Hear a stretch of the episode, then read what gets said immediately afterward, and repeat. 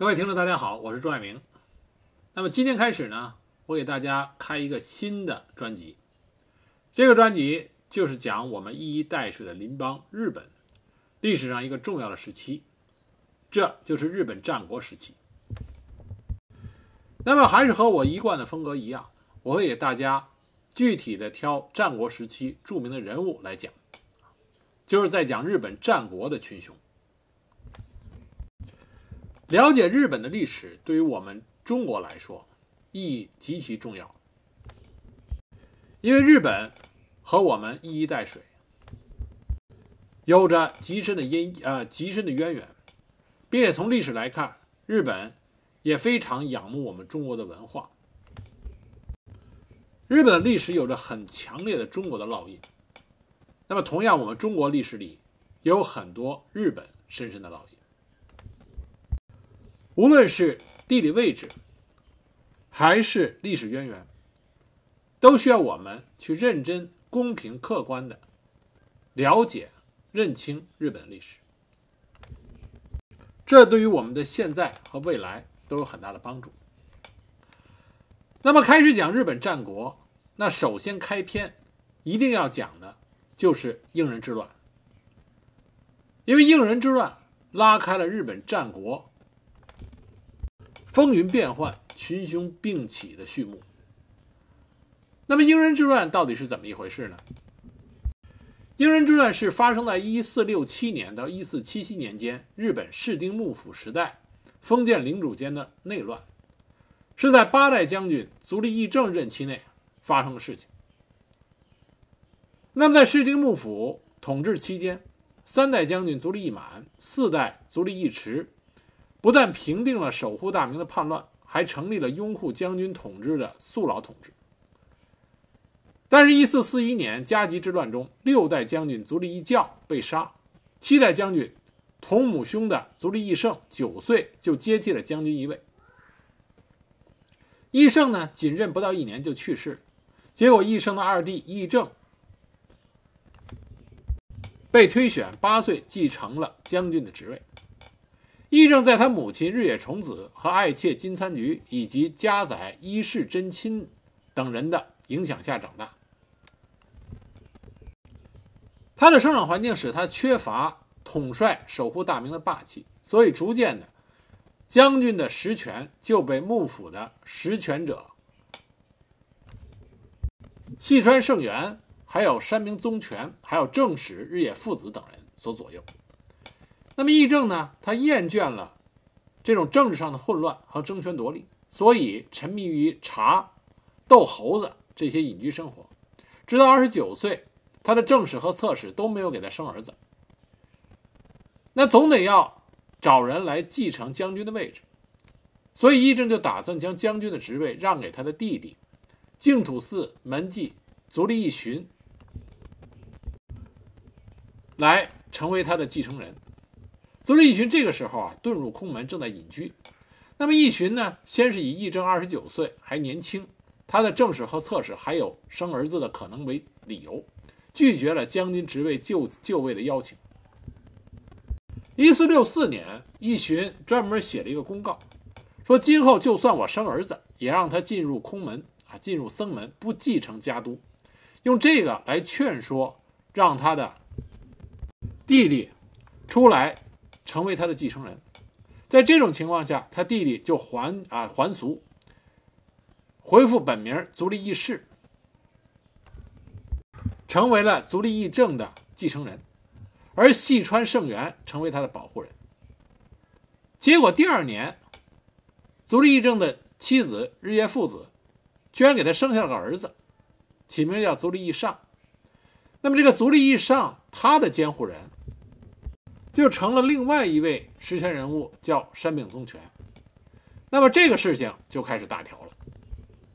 很多朋友听到这里，第一个反应就是宫斗剧要上演了。那么宫斗这种事情啊，如果主强仆弱，那么主人家里自己来斗，天下不会乱；但是主弱仆强，各方势力开始插手主人家的内务。那么天下就要乱。当时日本就是这样一个情况，中央政府的权威持续的弱化，地方势力的崛起。幕府已经是靠一部分实力强大的世袭军事贵族来支持，这批贵族当时被称为三管四职，其中的三管是指轮流担任辅佐将军的最高政务和军事长，包括管领世袭贵族的细川、斯波和田山啊这三个姓氏。四职指的是轮流负责京都内外警备和刑事审理的四个贵族世家，包括一色、赤松、山明和京吉。而当时京都等地幕府的统治也变得极其的脆弱，京都的很多高利贷商人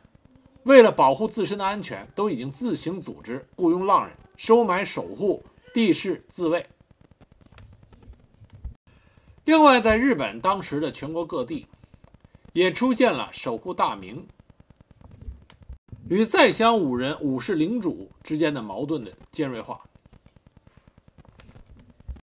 因为守护大名，在幕府的率领下，在日本各地进行层层的盘剥纳税，那么就造成很多起的农民起义。那么随着农民起义的影响，也日益壮大起来所谓的国人势力。这个国人或者叫国众，是一些在乡的武士领主，他们为了保住自己的领主权。进而排除庄园制下层层瓜分年贡的体制，将提供食物租的农民完全控制在自己手里，发展自己的势力和守护对立。同守护大名这种外来者不同，这些国人国众往往是有久远的开发领主族宗谱，而且在镰仓以来就作为地头而一直定居在呃定居在他所居住的地方。为了增强自己的经济实力，他们都致力于开垦耕地、整备水路。讲求灾害对策，建设市场，使其领领地成为该地区经济活动的中心，把农民紧紧地控制在他的经济圈内。那么，为了共同抵御守护大名及其代理人守护代的介入，附近的国人领主往往联合起来，形成新的武士团。这种联合体非常多，而且有种种的名称，比如说白族一揆、赤旗一揆、花一揆、羽一揆等等。那么，守护大名往往以幕府的权力为后盾，半强迫、半利诱的状态，把不少的国人领主编入自己的家臣团，得以在领国内行使权力，形成守护领国制。但是根基不牢，这些国人集团始终在酝酿着反对守护的运动。那么，在英人之乱之前，守护领国。坚持守护领国的统治，还是继续利用庄园制这种形式，还是利用已经成为乡村中心势力的那些否定庄园制的国人领主，就成为当时日本全国境内普遍出现的两派斗争，而且这种斗争越来越尖锐，具体的表现形式往往是守护家的继承人之争。那么这种争端最终就反映到了幕府将军的家里边，作为三管的。细川胜元和属于四职的山明宗权，这两个人逐渐掌握了实权。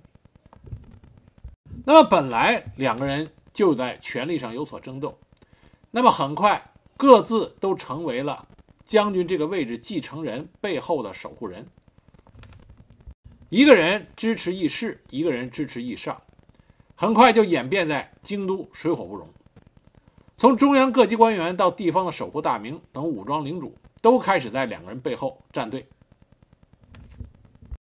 矛盾急剧的激化。一四六七年，山明宗权通过暗中的运作，将流放的田山家前族长田善义旧官复原职，同时也废除了他兄弟田山正长的族长身份。这样，盛元这一派就不但失去了七贵族之一的田山家的支持。原本由田山正常把持的管领一职，也被迫交给宗权派来担任。那么细川胜元不甘心失败，决定劝说将军足利义政下达讨伐田山义旧的命令。那么就被将军府邸内耳目灵通的日野父子将这件事情告知了山明宗权，因为山明宗权是他儿子的保护人，那么日野父子自然跟山明宗权站在一起。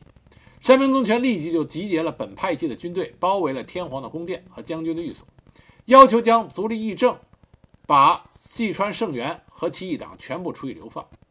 那么，足利义政虽然拒绝流放细川胜元，但作为让步，准许田山义就率军消灭其兄弟田山正长。田山正长鉴于自己的府邸没有防御措施，于是放火烧毁了住处，率军退到了四周有竹林包围的上玉陵神社，企图凭借地势进行抵抗。宗权派大举出兵，田山义就、斯波义廉、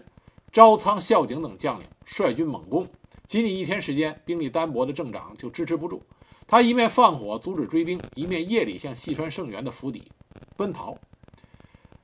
那么上玉灵神社的战斗就意味着圣元和宗权两派之间的全面大战打响。西川圣元在府邸内府邸内发出命令，从支持他的九国领国中召集大军前来京都助战，并命本方的赤松家夺取山明家控制的波摩国。于是武田信贤和细川承之就进攻若狭的伊色家领地，淄波义敏也在出发进攻越前。此外，盛元一方的士兵还控制了京都的四门，并烧断了通往京都的各处桥梁，阻挡宗权的军队进攻。山明宗权一方也进行了全面动员，除了属于自己的波摩、背前、背后各国以外，在尾张和三河地区的伊色家、晋江的六角家都表态支持宗权，其余各家也都先后表明了各自的立场。总的来说，支持细川胜元一方的大名领地多在京都以东一侧，因此在后人嘴里就被称之为东军；支持山明宗权的大名则多为西部大名，被称为西军。在记载应仁之乱的典籍《应仁记》中，东军各地的总兵力据说超过了十六万人，西军的总兵力有十一万人。当然，这个数字当代学者认为都有夸大。但的的确确是一场波及了日本大部分地区的混战。战争首先在双方的贵族武士间展开。相比之下，东军不但在兵力上对西军有优势，还从足利义政那里拿到了讨伐叛贼的牙旗，意味着他们有着幕府当局的背书。那么，盛元军就以官军的身份向京都附近的宗权军展开了进攻，将大部分人驱逐出去。但西军有他自己的优势。从地理上看，西军一方的大名领地距离京都更近，因此交通更为便捷。从山明家领地通往京都的道路，就是日后丰臣秀吉的中国大返回的路线，也是幕府末期长州军的进京勤王路线，属于古代日本的交通主干道。一四六四年六月，山明家主力数万人抵达京都附近，在管领斯波一连。率领下分头向东军进行反攻，双方的战场从京都的东北面一直延伸到城南，战况非常激烈。这个时候，日本的大规模战争水平非常有限，两军基本上靠大名与带头武士作战，普通步兵的地位非常次要。除了武器的骑射单挑与步战厮杀，双方面都缺乏大规模的进攻手段。进攻手段。最后都不约使儿童的使出了大范围的纵火战术，结果一场大火从北面的船冈山一直延烧到京都的二条大街，繁荣数百年的王城成为一片火海，但是依然谁也制服不了谁。那么这年八月，西军的大内呃正弘又率领七国的一万部队增援到京都前线，终于在船冈山一带击败了东军的大将武田信贤，但是在被称作是。应仁之战的决定性战场的相国寺，双方依然投入了全部兵力，舍死一搏，但仍然是双方没有一方能够取得压倒性的优势。这里我们多专门说一下这个大内正弘，因为大内正弘一直他很少参与幕府中央权力斗争，这个人还有一个绰号叫西国之雄，所以可见这个人很有能力。他突然加入西军，对战局有着根本性的影响。那么他为什么会加入西军呢？这就要从室町幕府三代将军足利义满的勘合贸易说起啊。说起足利义满，很多人看过《聪明的一休》都应该知道，因为内里里边足利义满将军是一个重要的人物。足利义满还是室町幕府里边一个比较有作为的将军，他当时向中国明朝称臣纳贡，开启了对日本利润巨大的勘合贸易。但是这个勘合贸易因为利利润巨大，所以在足利义满去世以后，就被日本西部的几个地方大名给垄断，获利最大的就是大内氏和细川氏。大内氏的领地处于靠近中国和朝鲜的本州岛西端和九州岛北端，地理条件上优于细川氏，本来它可以垄断勘合贸易。但大内氏是地方豪强，而细川氏则是幕府的管领兼地方豪强，所以细川氏就利用幕府这个官方的名义排挤大内氏。当时按照中国明朝的规定，只有持勘合的日本人才能与中国明朝做生意，而勘合在日本内部的分配是由幕府中央决定的。于是细川氏就利用幕府管领的权力，在勘合上刁难大内氏。搞砸了大内氏与明朝的很多生意，那么这是一个巨大的利润、巨大的蛋糕，大内氏自然就与细川氏展开了一系列的明争暗斗，最终两家势如水火。所以对于大内正弘来说，谁是幕府将军并不重要，但绝对不能让细川氏独掌幕府的权柄，否则大明朝这个肥肉就没有大内氏的份儿。那么回过头来接着说。应仁之乱，当双方在京都附近僵持不下的时候，大批原先就潜伏在大明阴影下的势力趁机崛起。因为大明都在京都附近停留交战，留守地方的家臣团和地方村民的自治体就开始扩展自身的影响力。加上大明们因为战争的持续而财政吃紧，必须在人力和物力上更加依赖地方，所以不得不低头来和家臣和国人让步。另一方面，在应仁之乱中遭受沉重打击的视听幕府权威再也没有能够振兴，这让各地大名可以摆脱中枢的控制，专心治理本地领地，从而逐渐从被幕府指挥的守护大名，开始变为割据一方的战国大名。另外，遭受重要打击的还是聚集在天皇和将军附近的公家势力，因为战火，这些人的府邸基本被焚烧一空，世袭的庄园和田产也被掠夺殆尽。那么这些官僚的基本俸禄也难以保证，许多公家被迫离开京都到地方避难，甚至有了为人生计出卖世袭的官职。那么在公家势力没落的同时，京都附近的商人也开始拓展自己的影响力，就像十字军时代的威尼斯商人那样，他们从交战中的东西两军给他们提供各种便利，包括以高利贷借贷军费，负责筹措军队所需粮草，承办大明和将军的各种娱乐。宴席活动，从而获利甚丰，也打造了后来在战国举足轻重的京都商业圈。再一个重要的改变就是足轻的广泛利用。广泛利用，在应仁之乱之前，日本人之间的战争都是贵族式的战争，平民是无法大量的投入战斗的。但是应仁之乱开始，足轻成了战斗的主流。一条奸狼，呃，一条奸良曾经这么说过。为武艺衰落之时出现此等事，本应著名武士出战，却由足轻出征，且中足轻一箭而丧生者众，此非一时之耻辱，实为留后世之遐景。足轻的人数远远的高于武士，那么在这种大规模的战乱中，逐渐就成为了战场上的主流，并且形成了极大的破坏力。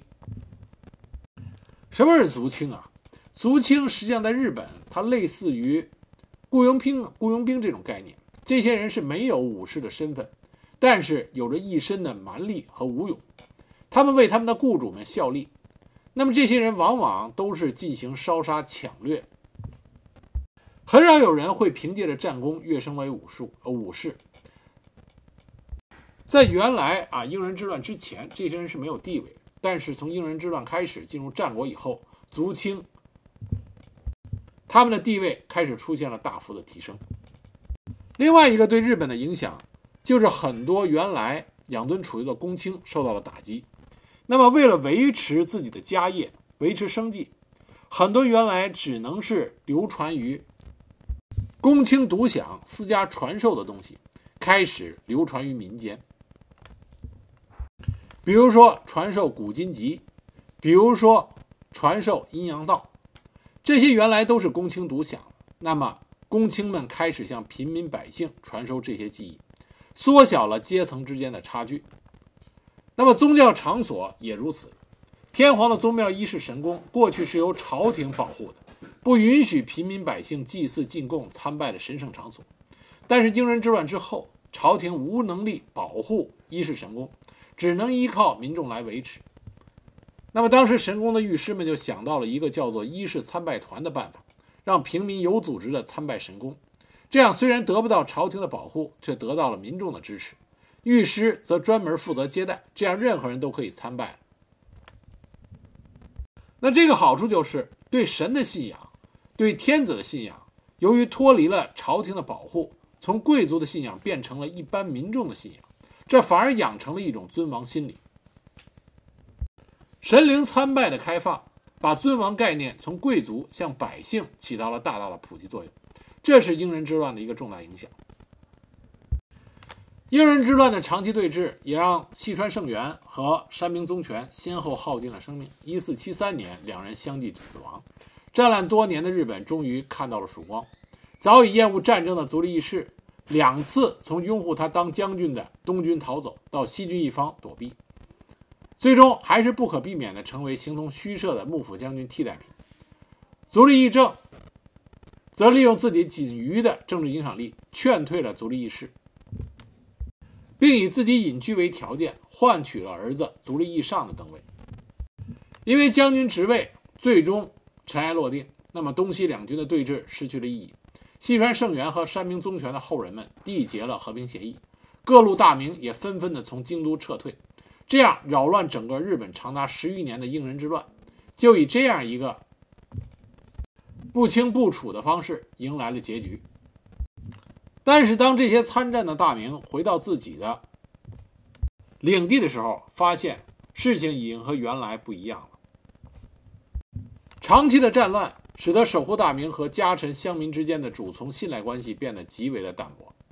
这也是为后来战国时期频频的出现下和上埋下了伏笔。那么，战国大名有两种类型，一种呢是由守护大名发展而成的，另外一种呢就是下克上产生的大名。守护大名比较典型的代表就是武田家，啊，我们后面会讲到战国群雄中高举风林火山旗帜的武田信玄。那么还有就是德川家康。后来结束战国时代，创建江户幕府的老谋深算的德川家康，这都是守护大名发展起来。那么下克上大名典型的代表上杉谦信、越后之虎，战国第一神人织田信长的父亲织田信秀，诡计不断的斋藤道三，啊，这些都是下克上形成的大名。可以这么说，英人之乱将日本战国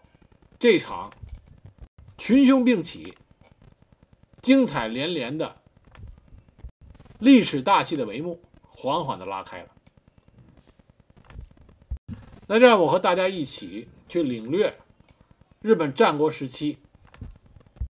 这些卓越人物的不同风采啊。那么从下集开始，我就一个是一个家族一个家族的给大家讲。